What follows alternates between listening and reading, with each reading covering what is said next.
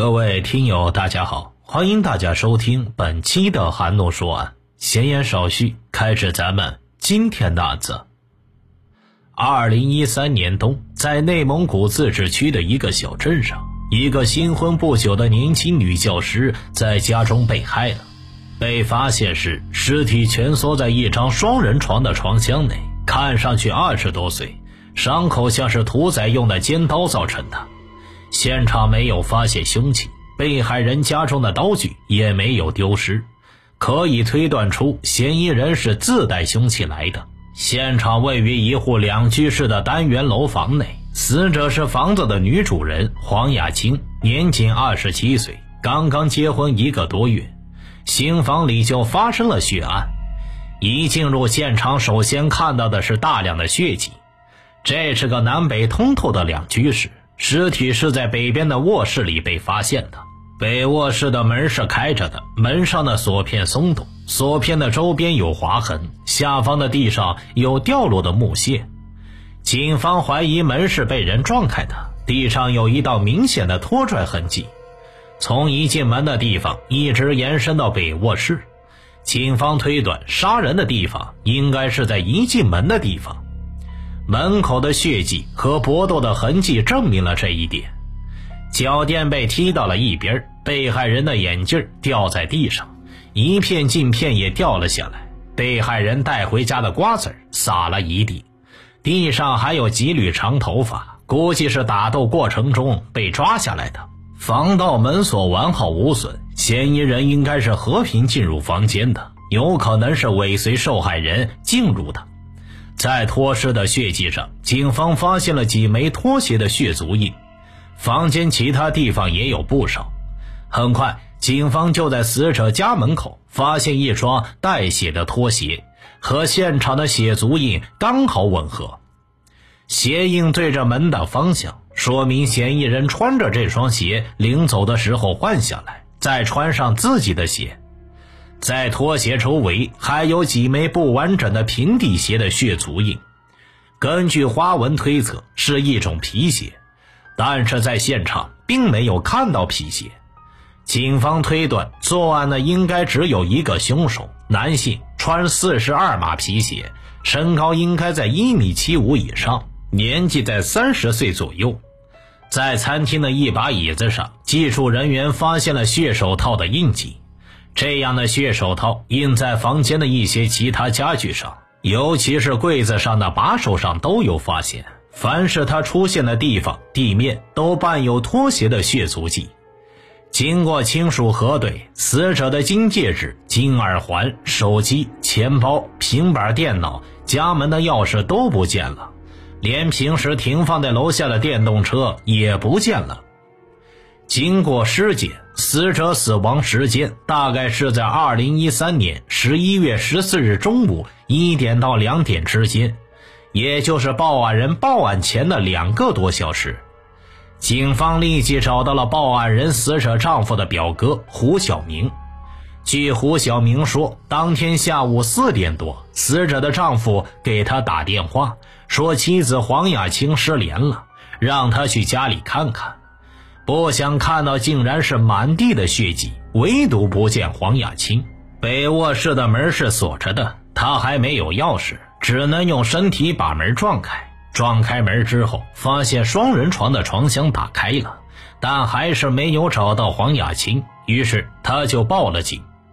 通过观察监控，刑警们掌握了黄雅青被害前的活动轨迹。出事的那天上午，他去学校上班。大约中午十一点四十二分，下班后骑着电动车出了校门。后来他又到了一个叫“北方小面”的快餐厅吃饭。吃完饭以后，大约中午十二点五十八分进入小区。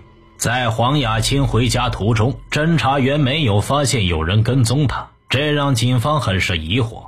黄雅青的同事都反映，黄雅青为人本分，性格随和。从来没有听说过黄雅琴和外面的人有仇或者是有恨之类的事情。案发二十四个小时之后，死者在外地出差的丈夫赶了回来，新婚妻子的不幸遭遇让他十分的悲伤。黄雅琴的丈夫说，出事前一个月，他被所在单位派往外地学习，虽然舍不得新婚妻子，但是为了工作，他还是参加了培训。没想到再回家的时候，已经和新婚妻子阴阳两隔了。黄雅琴跟丈夫的感情很好，丈夫出差期间，夫妻俩每天晚上都会煲电话粥。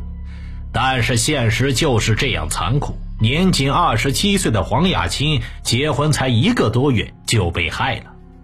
谁会是杀害她的凶手呢？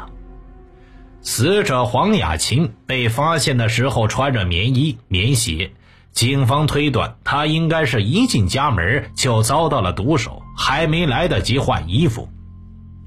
警方在紧挨着北卧室的洗手间里有了重大发现，洗手间的马桶里有三把钥匙，这三把钥匙都是北卧室房门的钥匙。根据家属回忆，这三把钥匙平时都是插在房门上的。由于在现场收获不多，警方决定把侦查重点放在凶器的寻找上。但是商店店主都反映，案发前没有人买过屠宰尖刀，而全城金店和二手笔记本回收店在案发后也没有见到过什么人去变卖过首饰或电脑。凶器没着落，赃物又似乎没出手。警方最后把视线落在了丢失的那辆电动车的上面。警方推断，嫌疑人犯案后很可能是骑着死者的电动车逃离的。由于死者所在的小区没有监控，仅能通过小区正门对一个监控探头，勉强看到人员进出的情况。按照案发的时间判断，凶手的逃走时间大约是一点到两点之间，但此时也正是当地人们午休之后的上班时间，骑电动车出大门的人比较多，根本无法确定谁是嫌疑人。这时，警方决定以车找人，重点查看案发后被变卖或者出售的电动车。很快，消息就反馈回来。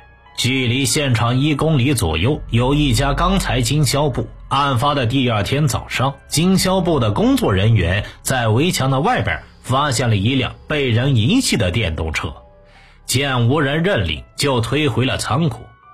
这辆电动车的车辆识别号、电机号跟被害人提供的购车发票上的型号完全相符。侦查员立即查看了钢材经销部周围的监控视频。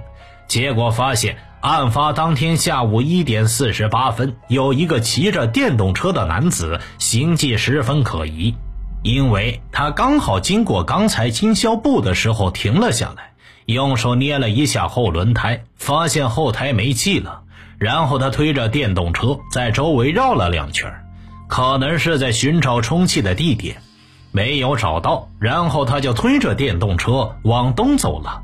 在监控里消失了。监控里还可以看到，该男子在推车的过程中，电动车的车筐里掉落了一个黑色的皮包，看上去很像是装笔记本电脑的包。侦查员马上开始沿着可疑男子来的方向进行倒查，再一次有了重大发现：这个男人最早就是从死者所在的小区正门骑着电动车出去的。时间是中午一点三十八分，而这个时间恰恰是黄雅琴刚刚被害之后。但是因为监控距离比较远，看不清男子的外貌特征，只能看个大概。中年男性，三十岁左右，个子在一米七左右，穿了一件夹克，头发中等，略短一点。警方决定继续沿着监控追查嫌疑人的行动轨迹。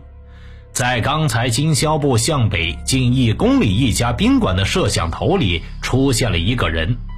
案发当天中午两点十四分，一个仅能看到下半身的人，提着一个类似电脑包的东西，徒步向东走去。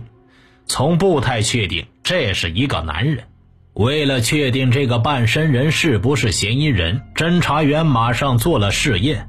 经过几次试验，从刚才经销部步行到这家宾馆，用时都是十八分钟左右。这就基本确定了这个人应该就是骑电动车的人。这个人嫌疑重大，但是围绕这家宾馆周围的监控都查遍了，却找不到这个提包的男人，说明嫌疑人的落脚点很可能就在这家宾馆附近。警方立即对宾馆周围的几个居民区展开排查，很快就有了发现。在距离案发现场几百米外，有一排平房，房前晾衣绳上搭着很多刚洗的衣服。都是男性的外套或者裤子，因为当时是冬季了，天气很冷，很少有人洗这么多衣服晾在外边。经过了解，侦查员得知这些衣服都是住在这里的钱某洗的。钱某三十多岁，本地人，没有成家，也没有正当职业，和他的哥哥住在一起。哥哥比较老实本分，而钱某正好相反。常跟一些不三不四的人走得比较近，而且还比较好色。警方决定同时对两兄弟展开询问。钱某的哥哥说，案发前后他跟几个朋友打牌，连续几天都没在家里住，而一同打牌的人也证明了确有此事。而钱某说自己案发那天吃完午饭就去逛街了，逛了好几家商场。直到傍晚才回家，但经过警方调取了商场的监控后，并没有发现钱某的踪影。这个钱某为什么要说谎？侦查员再次询问了钱某，这次钱某说他把时间给记错了，案发那天其实他是在家里待着，爱听音乐的他一直在听音乐。侦查员找到了钱某的邻居。钱某的邻居说，案发那天，钱某的屋子里确实传出播放音乐的声音。因为音乐的声音非常大，邻居大姐就过来看了一下，但是屋子里空无一人。直到傍晚，钱某才回来，他家的音乐也才停了下来。钱某不停撒谎的行为让警方感到十分可疑，警方依法对钱某的住处进行了搜查。结果发现一把屠宰用的尖刀，这是一把新刀，刀柄上还有血迹。警方立即把这把尖刀和钱某洗过的十几件衣服一起送去 DNA 检验。几天后，检测结果出来了，尖刀上的血不是人血，衣服上也没有检出被害人的 DNA。警方感觉好像是老天爷跟自己开了一个玩笑。最终，钱某说出了自己那天真正的去向。原来他是跟一个相好的约会去了。之所以制造自己在家的假象，是因为对方是有夫之妇。钱某的话很快得到了证实，作案嫌疑也被彻底的排除了。正在调查陷入僵局的时候，黄雅清的丈夫想起了一个人。在他跟黄雅清谈恋爱之前，黄雅清曾跟本地的一个叫肖华的青年谈过恋爱，大约有半年多的时间。后来因为肖华脾气暴躁，爱喝酒，还在一次酒后打了黄雅清，两个人就这样分手了。但是分手之初，肖华经常打电话来骚扰，要求和好。后来，黄雅清换了电话号码，才彻底摆脱了肖华的电话骚扰。警方立刻来到肖华的家里，但是他父母说，肖华自案发那天起就失踪了，手机也打不通。正准备找警方报案呢，这一下，肖华的嫌疑就上升了。警方来找肖华的同事观看监控视频。由于视频比较模糊，同事只能感觉比较像，并不能百分百确定。正在警方紧锣密鼓的寻找肖华的时候，肖华自己却回来了。侦查员在他身上搜出了一把屠宰用的尖刀，上边还有血迹。但是，无论是对这把刀的来历，还是这几天的去向，肖华全都是一问三不知。